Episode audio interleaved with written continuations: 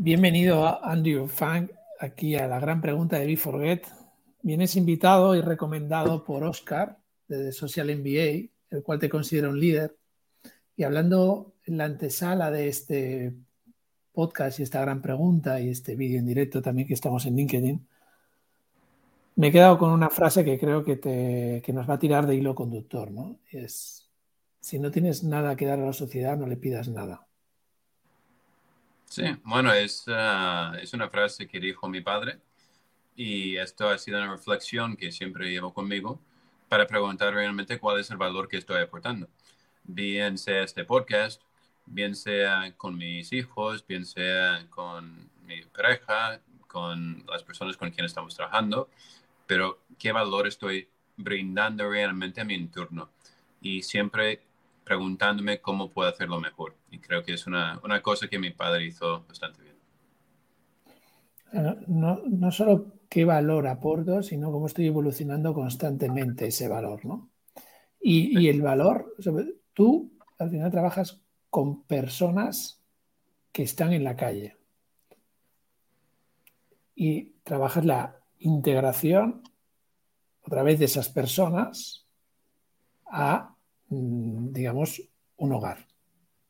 Sí, a ver, cuando hablamos de sinhogarismo, no solamente hay gente sin techo, sino gente en situación de sin hogar. Y según FEANSA, en el marco europeo, hay como 12 tipos de sinhogarismo. Pero básicamente, para entendernos, es cuando el sitio que llamas hogar te resta más que te aporta. Esto para nosotros es la definición de sinhogarismo. Explícanos esto de que te resta más que te aporta? Uh, quizá mejor ejemplo que podría dar es de una amiga um, que conocí en el Foro Mundial de Economía. Um, ella estaba pasando un divorcio y vivía en una mansión, pero uh, en estos momentos sentía uh, mucha frustración, por decir otra cosa, no estaba bien y dormía en el coche fuera de su mansión. Y me dijo, Andrew, nunca te entendía, no entendía realmente lo que era estar en situación sin hogar o sentir sin hogar hasta que pase este momento en mi vida, porque sentía que su hogar ya no era su hogar. Entonces, creo que eh, para muchas personas, pues estar en la calle es, es sin hogar, pues, sin techo. Una mujer eh, que está viviendo um, violencia doméstica um, está en situación sin hogar. Una persona viviendo con 40 personas más en una vivienda social o albergue es situación sin hogar. Um, tenemos que entender que um, el hogar es cuando tú sientas bien en donde estés. Hay gente que está en la calle que han creado este espacio como su hogar. Y desde ahí nosotros no somos nadie para decirle, tienes que cambiar de hogar, porque han hecho que, que realmente es suyo. Desde ahí, si uh, estamos de acuerdo, si compartimos lo que siente es un hogar, es otra cosa. Cada uno tiene su percepción. Pero tratamos de ayudar a las personas que quieren trabajar y ser ciudadanos activos para que puedan mejorar su calidad de vida ah, a nivel personal y profesional. Andrew, entonces, ¿qué es un hogar? Un hogar para mí es donde acabas a final de día para dormir, ¿no? Algunas personas más tiempo dentro.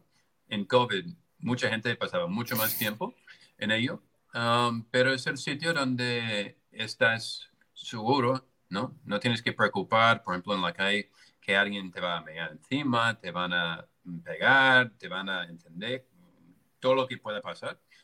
Tampoco pueden hacer cosas buenas, puedes despertar con dinero, puedes eh, despertar con pan, eh, con amistad, de todo, ¿no?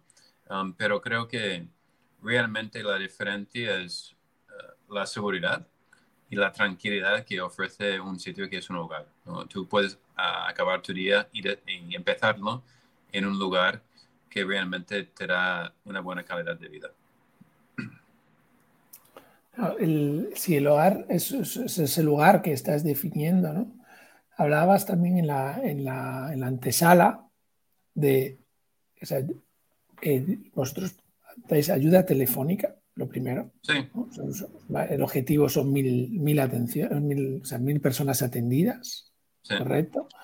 400 personas que sean capaces de mostrar su voz, o sea, es mostrar su valor. O sea, porque entiendo que el vídeo es mostrar su valor. Y después son 40 casos de éxitos que hayan encontrado el hogar. Sí, inspiracional. Estás hablando del Homeless Helpline y allí tenemos apoyo para ayudar mínimo mil personas um, para, uh, para, el próximo año. Y allí es escuchar a las personas, entender cuál es su situación y cómo conectarles con recursos locales. Um, después tenemos el programa Voces sin Hogar, en el cual el objetivo es darles voz y que ellos sean el protagonista. En este sentido, una persona dice, hola, mi nombre es Ramón, vivo en Terraza, um, estoy actualmente durmiendo en mi coche y soy mecánico, quiero buscar trabajo como mecánico. Entonces, ahí compartimos el vídeo en nuestras redes y si la gente recibe alguna respuesta, siempre pedimos a la persona, diría, hola Ramón, hay esta persona que quiere ayudarte, tenemos tu permiso para ponerte en contacto con ella o con él. Desde ahí, um, uh, uh, las oportunidades pueden uh, variar, ¿no? Y después el programa HELP es un programa de 6 a 12 meses que ayuda en el cual las personas pueden recibir una ayuda holística desde desarrollo profesional, educación. Contamos con el apoyo de IBM para SkillsBuild, que es una formación, certificación buenísima para conectarles con el trabajo no solamente de hoy, sino del futuro. También con IEBS, con formación digital. Um, a nivel de salud, um, desde un porólogo hasta un dentista um, que les ayuda con temas necesarios, no solamente estéticas, sino a nivel de, de, gestionar la comida correctamente ¿no? y caminar. Uh, después a nivel de vivienda, a nivel de finanzas, saber cómo gestionarlo. Uh, una persona fumaba y no podía pagar alquiler, eso en Tarragona. Y le dije, ¿cuánto necesitas para pagar un alquiler? Y me dijo, 200 al mes. ¿Y cuánto gastas en cigarrillos? Y me dijo, 200 al mes. Le dije, si dejas de fumar, puedes tener la oportunidad de pagar lo que es una vivienda. Tomaba un mes para hacer el cambio, pero él tenía la oportunidad de reconocer que podía mejorar una parte de su vida si eliminaba otra. Después a nivel legal, a nivel comunicación y un mentor. Así que tienes ah, muchas, ah, muchas oportunidades en estos programas y sobre todo es crear una comunidad para que las personas puedan ser, pueden ser independientes y crecer y conseguir los objetivos que quieran, ¿no? Son sus objetivos, intentamos fomentar oportunidades para que puedan conseguirlo. Y depende de, de ellos principalmente y también su entorno. Estamos aquí en un entorno de, donde hablamos de liderazgo y me gustaba porque tú también hablabas de liderazgo desde, bueno, primero te lo otorga otro, esto lo hablamos también antes, y lo segundo, además de otorgarte lo otro, ¿no? es, el, es, un tema de responsabilidad, va muy ligado a la responsabilidad que quieras asumir, ¿no? Entonces, eh, tu responsabilidad mm, en los últimos años, ¿cómo ha ido evolucionando? y eso es equilibrado a tu, a tu liderazgo, ¿no? Cuéntame un poco de dónde viene. A ver, yo estaba en situación de sin hogar, por lo tanto, el proyecto nació en el momento que tenía que mejorar mi propia situación, por lo tanto, tenía que resolver un problema mío y después quería ayudar a otras personas. Entonces, como tengo hijos, tengo dos, ah, con los años, pues tienes más responsabilidad, tienes que crecer con ellos, igual con un proyecto, igual contigo mismo, ¿no? Por lo tanto, he aprendido no solamente ayudar a mí mismo, sino liderar mi vida, sino ayudar, liderar a otras personas. Y sobre todo creo que el objetivo es que un buen líder ah, inspira a otras personas a ser buenos líderes. Por lo tanto, eso es creo que un objetivo personal. Y después en la organización, pues queremos ver cómo las personas están liderando su propia vida. También cabe destacar que Homeless Entrepreneur emprendedor sin hogar no solamente es un emprendedor que crea su propio negocio, sino también un intrapreneur de alguien que emprende dentro de una empresa. Pero eh, lo que es arrancar tu vida desde cero, entre comillas, o casi cero, es eh, el acto y el espíritu emprendedor. Por lo tanto, eso es lo que fomentamos. Y obviamente el liderazgo eh, individual, tanto de la comunidad, es básico para, para cambiar y mejorar las vidas de las personas en, en este mundo. Acabas de decir que el liderazgo es la base para el cambio de las vidas de las personas de este mundo. Si cada, o sea, cómo deberíamos de centrarnos en diseñar espacios, lugares, programas, lo que sea, que potencie ese liderazgo. Sí. Eh, ¿Cuáles son las mayores necesidades que te encuentras de estas personas? yo tengo un... Iván Solé pasa, pasará por la gran pregunta también, ¿no? Y él trabaja con un programa de inserción laboral en Cataluña. Y él siempre les dice que no son sus que no son ellos, que son las circunstancias actuales las que hacen que esté ahí y lo primero que tienen que hacer es conectar con ese valor. ¿Tú cómo lo ves esto? Bueno, a ver, no creo que podemos quitar toda la responsabilidad de las personas. Um, yo creo que tienen un papel en su vida. Desde ahí, um, tu entorno es muy importante. Um, cómo te cuidaban tus padres, ¿no? Tu entorno cuando eres un niño, porque no, no controlas cuando eres un niño. Entonces, eh, cuando escuchas a muchas historias de personas en esta situación, han tenido uh, una oración terrible en su casa, a veces con familia, a veces como huérfanos, a veces de otras maneras, pero um, yo siempre me pregunto en qué momento mm, alguien entró en una situación sin hogar, si nació en ello, niños que nacen en cárceles, ¿no? Um, si una persona que nos ayuda es asesor, él uh, nació y lo pusieron en la enfrente de una iglesia y después una familia de Suecia uh, le adoptaron.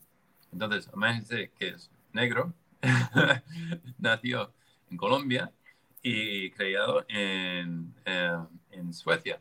¿no? Entonces, hay una mezcla de, de, lo que es, pero teniendo la oportunidad de, de, tener este hogar, quizá no de manera tradicional, um, pero uh, hay tantas variables en lo que es crear un hogar, Um, y, me preguntan muchas veces en qué momento se iba a peor. Y no tenemos la oportunidad de hacerlo, mm, tomar todas las decisiones, pero creo que es importante que seamos responsables sobre las decisiones que podemos tomar. Pero yo, otro ejemplo para entender mm, del entorno. Uh, no sé si has estado en la India, Ramón. Sí. Uh, ¿Qué tal en los taxis? Una vez, te voy a contar ya que me preguntas. Yo estoy viviendo un año en India. ¿Vale? Y una vez a un rickshaw eh, fue, creo que la persona con la que más ira saqué de toda mi vida. Mm, no, le iba a pegar. Pues imagínate, es difícil, ¿no? En el caótico. ¿Y después has estado en Noruega o en el norte? ¿En algún sí, país? También, sí. Vale. Eh, ¿Hay más tranquilidad en un taxi ahí que en la India? Sí. Más fácil conducir eh, ahí en el norte que en la India, ¿no? Total, mira, me estás conectando con una experiencia que es de la India, me fui a vivir después a Australia. Y entendí lo que era pasar de los... ¿Quién cobra más, eh, en Australia, Noruega, pero no en la India. Y es más difícil conducir en la India. Por lo tanto, Um, el entorno brinda oportunidades económicas en algún sitio que no tiene nada que ver con el talento, no tiene nada que ver con tus habilidades. Y allí es, es muy problemático. ¿no? se puede ver esto a nivel macro y micro, um, pero también uh, saber cómo alguien puede salir de esta situación. ¿no? Y eso es lo que tratamos de hacer, entender dónde está cada uno, lo que quiere y cómo podemos cambiar su entorno y que él puede participar para tener más opciones. Nosotros no podemos, no tenemos un, un, magic stick, ¿no? Para cambiar la vida de nadie. Lo que sí tenemos es la voluntad y la comunidad que participa en el proceso para que cada uno pueda avanzar mucho más que si, va, si hacen solo o si hacen lo mismo de lo que están haciendo hasta la fecha. Has dicho una palabra ahora clave también, ¿no? Y es la voluntad lo que decías, hablabas, alguien que no tenga la voluntad, o sea, un voluntario que no esté motivado, no, sabemos que no le podemos ayudar. Sin motivación y voluntad es, para nosotros no es factible. Hay entidades que hacen un gran trabajo con personas que tienen menos motivación y menos voluntad Y esto es donde va la mayor parte del dinero ah, del Estado, hacia Caritas, Cruz Roja y otras entidades. Y nosotros trabajamos con personas motivadas, pero sin recursos o faltan recursos. Es otro, es otro nivel, ¿no? Si alguien no, no está motivado y no tiene voluntad y recursos, están en el, pozo, ¿no? Al final del pozo. Si alguien tiene recursos, como trabajo o alguna paga, pero no están motivados, están en situación de riesgo social que siempre pueden caer um, por un mal día en el trabajo o lo que sea. Entonces, e, es complicado porque tienen algo, pero lo pueden perder en cualquier momento. Y después el otro cuadro sería la gente motivada, pero faltan recursos. Entonces, esto es nuestro perfil de personas que realmente podemos atender um, correctamente con el programa HELP. Con el programa Homeless Voices, Voces en Hogar y Helpline, atendemos a todo el mundo. Todo el mundo que nos contacte y tratamos de guiarles hacia los recursos que pueden ayudarles mejor. Pero específicamente para trabajar con personas que quieren trabajar y ciudadanos activos, um, es necesario que estén motivados. Desde ahí tratamos de buscar los recursos para uh, encaminarles hacia uh, motivado y con recursos, que es el, éxito, ¿no? Y tratamos de inspirar a las personas uh, que, que tienen esta oportunidad y que lo consigan para que otras personas puedan mejorar. Eso es parte de lo que hacemos. Va, y, y aquí para mí hay un aprendizaje que puedes dar muy grande y es eh, cómo mides o cómo detectas que una persona está motivada. A ver, uh, una manera muy fácil, ¿sí? si siguen hablando... Esa, esa, esa va a ser el la día a buena, día. seguro. el día a día. Es decir, al principio, uh, nosotros tenemos un equipo de data um, liderado por Ray Butler um, de Butler Scientifics y él nos ayuda, por ejemplo, al principio, cuando antes de entrar al programa HELP, tienen que hacer uh, algunas pruebas para tener indicadores de la probabilidad de que podemos ayudar a estas personas. ¿no? Desde ahí, el filtro principal es cómo actúan en su día a día. Si tú dices que quieres ayuda y no participas en nada, pues el problema es otra, ¿no? Puede ser a nivel de salud mental, físico, varios, varios motivos, ¿no? Pero es en el día a día. Y la constancia uh, realmente diferente a las personas que pueden salir adelante y los que no. Eso es la constancia, es, es la base de todo. Y esa perseverancia, esa constancia que es la base de todo, ¿no? Eh, totalmente de acuerdo. O sea, al final es una- un tema de perseverancia siempre. Resistencia, Eh, resiliencia. Persever- perseverancia, resistencia. Le podemos poner muchas palabras, ¿no? Pero al final es perseverar en el objetivo, ¿no? A mí me gusta mucho, eh, hay un concepto que se llama la firmeza del propósito. Entonces, al final, yo, oye, yo tengo una firmeza en el propósito que es estar en un hogar. Voy a ponerme en este concepto, ¿vale? Si tengo la firmeza en el propósito que es estar en un hogar y necesito la humildad para aceptar dónde estoy, fortalezas y debilidades y actuar acorde a ello. Con estos dos, estoy en el camino del liderazgo, que es Sí, a ver, el ego es un gran obstáculo ¿eh? para mucha gente. El ego, hay que destrozar el ego. Um, hay que hay que enfocar en, en ver las cosas con una mente más de observación, más sabia, porque la otra parte te atrapan a, a estar debajo. Y la conciencia um, de saber dónde estás, lo que necesitas. Tengo un buen amigo que, que ha escrito un libro que se llama The Awareness Code, um, se llama Steve Tappan, con uh, Wayne Linton, y tiene una tabla de, de lo que es uh, cómo la gente interactúa, ¿no? De lifeless, sin vida, hasta beyond incredible, de cómo tener una vida que va más allá de lo increíble, ¿no? Entonces creo que la constancia de cómo salir y, y hacer las cosas mejor, um, quitando el ego, porque el ego al final te atrapa a las personas para que no pueden realizar quien quieren ser. Siempre esta batalla que te trae abajo. Y, y creo que la madurez um, te ayuda a crecer. Um, creo en la sociedad en España, o mínimo mi experiencia, te castiga mucho por el, um, por el fracaso, por decir algo. En Estados Unidos, si no has fracasado, no has hecho nada interesante. Entonces, también a nivel social es cómo te han juzgado por algo que ha pasado desde hace 5 o 6 años, un comportamiento, como una, cosa que has hecho.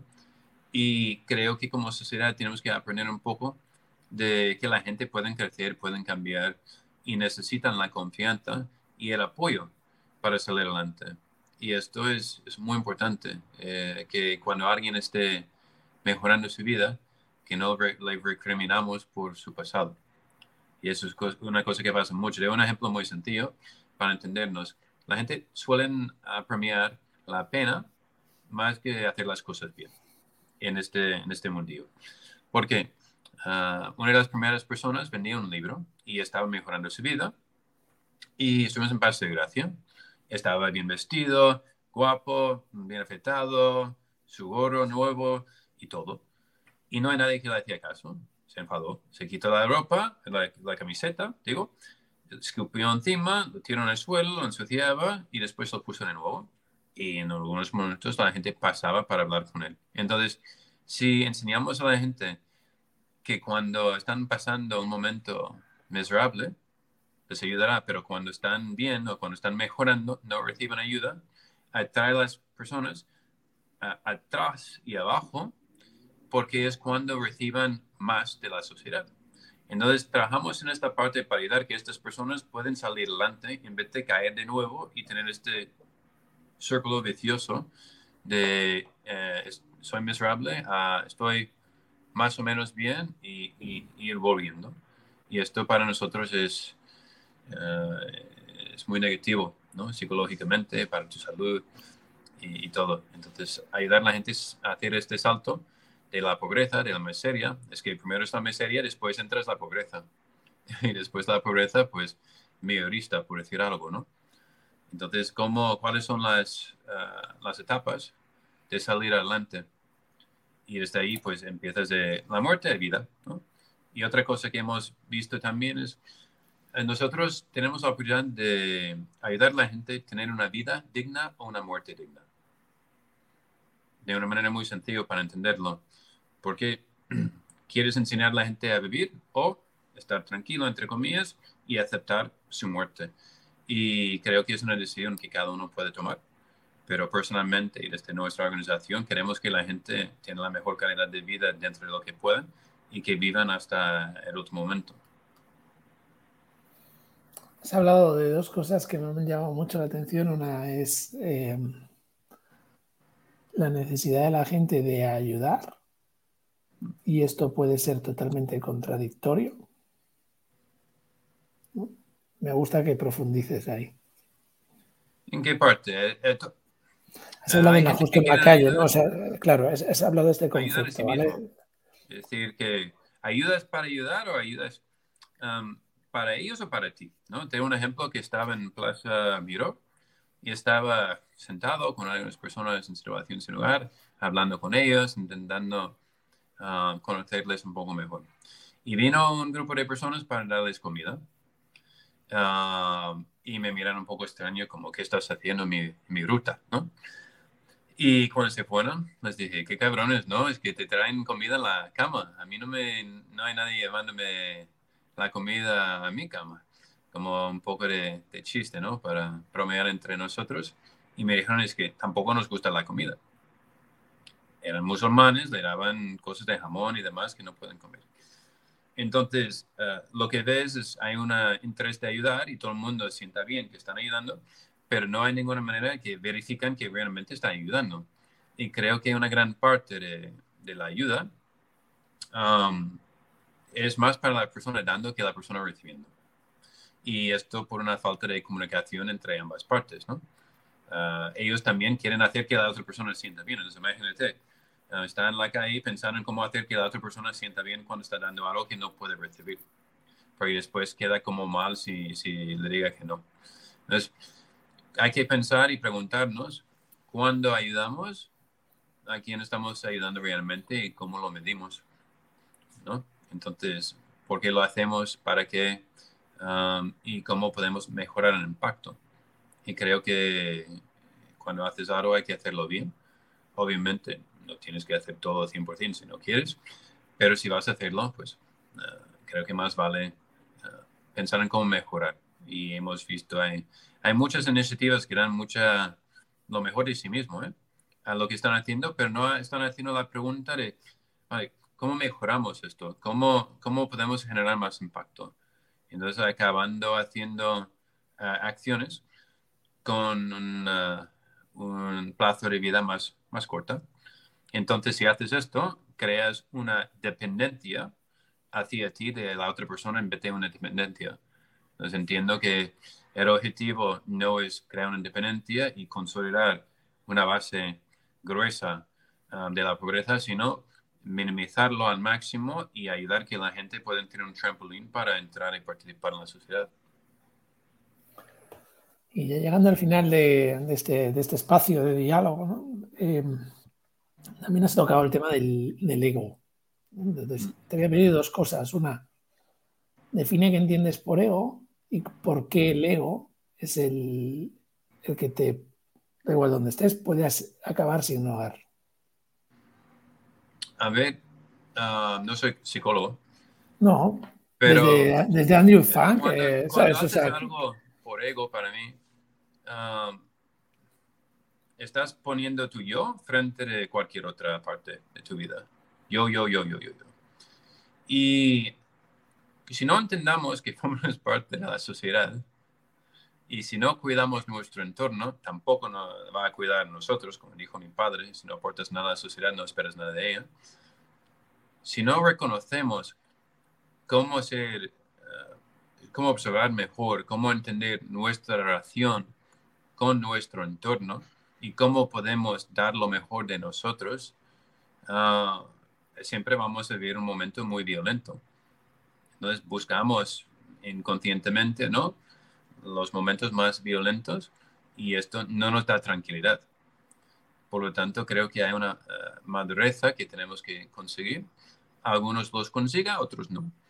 Y yo sé personalmente que he crecido mucho por lo que he vivido. Me falta mucho para madurar, pero sí sé que Um, sé que no hay que, a veces hay que perder una batalla para ganar la guerra, por decir algo, y que el ego muchas veces está diciendo que tienes que ganar cada batalla. Y si entendamos y preguntamos realmente qué queremos y por qué no estamos consiguiéndolo y cómo podemos colaborar y cooperar con las otras personas y entidades de nuestra comunidad, nos sorprendería mucho. Y esta fe de de pensar y observar de otra manera y subir un poco de, de cómo puedo vivir la mejor vida que pueda. Y si, siendo uh, autocrítica, también de lo que estoy haciendo me ayuda a ser la mejor versión de mi persona. Y también tener entorno de personas que nos digan las cosas de forma sincera ¿no? y que te explican, Andrew, por ahí no, no estás haciendo las cosas bien, hay que cambiar y escuchar a los demás, no solamente decir, pues hago esto porque quiero, porque, etc. Yo, yo, yo, yo. Entonces, eh, creo que en la comunidad tenemos que entender que vivimos gracias a trabajo de todos y, y tenemos que saber cómo podemos ah, formar parte de donde estamos, ¿no? Yo, yo soy americano, por lo tanto la parte individual sí es importante para mí, pero también tenemos que entender cómo convivimos ah, con los demás y, mínimo para mí tener una vida que, valga la pena, que mis hijos estén orgullosos cuando no esté. Me gusta porque creo que además has, eh, dado hoy un, para mí un, una mirada que si la gente es capaz de interpretarlo y nos escuchan también muchos líderes de organizaciones, ¿vale? Y líderes, mandos, o sea, directores, mandos intermedios, o líderes más arriba, ¿vale? o incluso algunas veces líderes que saben que son líderes en el puesto que están. ¿vale? Pero yo me quedo con algo que, nos ha regalado haciendo resumen y la primero es la insistencia de, intentar motivar a los que no están motivados. Esto yo me lo encuentro muchísimo. ¿eh? Esta es una pregunta más que me... Ya ves, ¿qué, ¿qué hago con este que no está motivado? Nada. No hay nada que puedas hacer. Quizás lo más, lo que más te puede Puedes inspirar puedes inspirar. Eso es, eso Lo que no puedes hacer es forzar a alguien a hacer algo que no quiere. Y si haces, um, cuesta mucho y puedes tener mucha resistencia y además nuestro punto de vista, teniendo los recursos limitados que tiene todo el mundo, pero nosotros tenemos una organización más pequeña, creciendo, um, respetamos los momentos de cada uno y dejamos muy claro cuando tú estés listo y quieres, cuenta con nosotros. No juzgamos, es decir, cada uno hace lo que tiene que hacer, pero tiene que saber para participar en nuestra comunidad, eso es lo que esperamos. Porque si no, no podemos ayudar. Porque si alguien no quiere ayudar a sí mismo, nosotros no podemos entrar. Obviamente hay grandes entidades, como dije previamente, que se dedican a ayudar a estas personas. Y nosotros tenemos claro que la única manera que nosotros podemos aportar es inspirar a las personas a través de otras personas que han podido salir adelante gracias a lo que estamos haciendo. Es, buenísimo, justo eso que estás diciendo de, esa voluntad, esa motivación, eh, porque al final la siguiente pregunta que tú tienes que hacer y la has respondido, y me gusta, es la pregunta de qué les puedo dar. Y lo que les puedo dar es el ejemplo, es inspiración. ¿No? Puedo querer cambiar su comportamiento a base de, enfrentar, sino que es dar ejemplo y después la última, que dejaría como estos tres tips, ¿eh? para líderes que les toca eh, trabajar con personas. O lo primero, no puedes motivar a nadie que no, que no está motivado. La única manera de motivarle es inspirando, dando ejemplo. Y después, básico, medir, medir cómo está impactando esa ayuda que estás dando, ese, ese dar en los demás, medir para evolucionar. Y por último, ser capaz de tú pedir ayuda. Sí. Es, Rodearte de gente que te diga aquello en lo que tienes que seguir mejorando. Sí. Y también reconozca tus fortalezas. Así es. Pues, Andrew, yo creo que nos has dado una, una pequeña masterclass de liderazgo. Desde comparto lo que he vivido y lo que he aprendido en el camino gracias a todas las personas que, que conozco y que conoceré. Así que, Ramón, muchísimas gracias por la oportunidad de compartir um, lo que hacemos aquí y nuestra pequeña aportación de liderazgo y cualquier persona que quiere um, hablar con nosotros, pues nos contactan y a ver lo que podemos hacer para sumar y que seamos una sociedad de líderes, no solamente un líder que trate de tener un movimiento de seguidores, ¿no? Andrew, ¿dónde te siguen? Um, pueden seguirme en Twitter, arroba Andrew Funk Spain, en LinkedIn, de Homeless Entrepreneur, en Instagram eh, con el hashtag, um, Facebook, YouTube, mejor en persona. Así que si alguien quiere quedar en persona, yo siempre digo que um, todo el mundo vale mínimo un café con leche. Puede ser un cortado o dos cafés, ¿no? Pero um, quedaré con cualquier persona que quiere conocernos en persona, uh, mínimo una vez. Entonces, el tema es si quieren conocernos, que nos contactan y haremos el primer contacto de la manera más placentera para la otra persona. Gracias por tu tiempo, Andrew. Gracias por tuyo.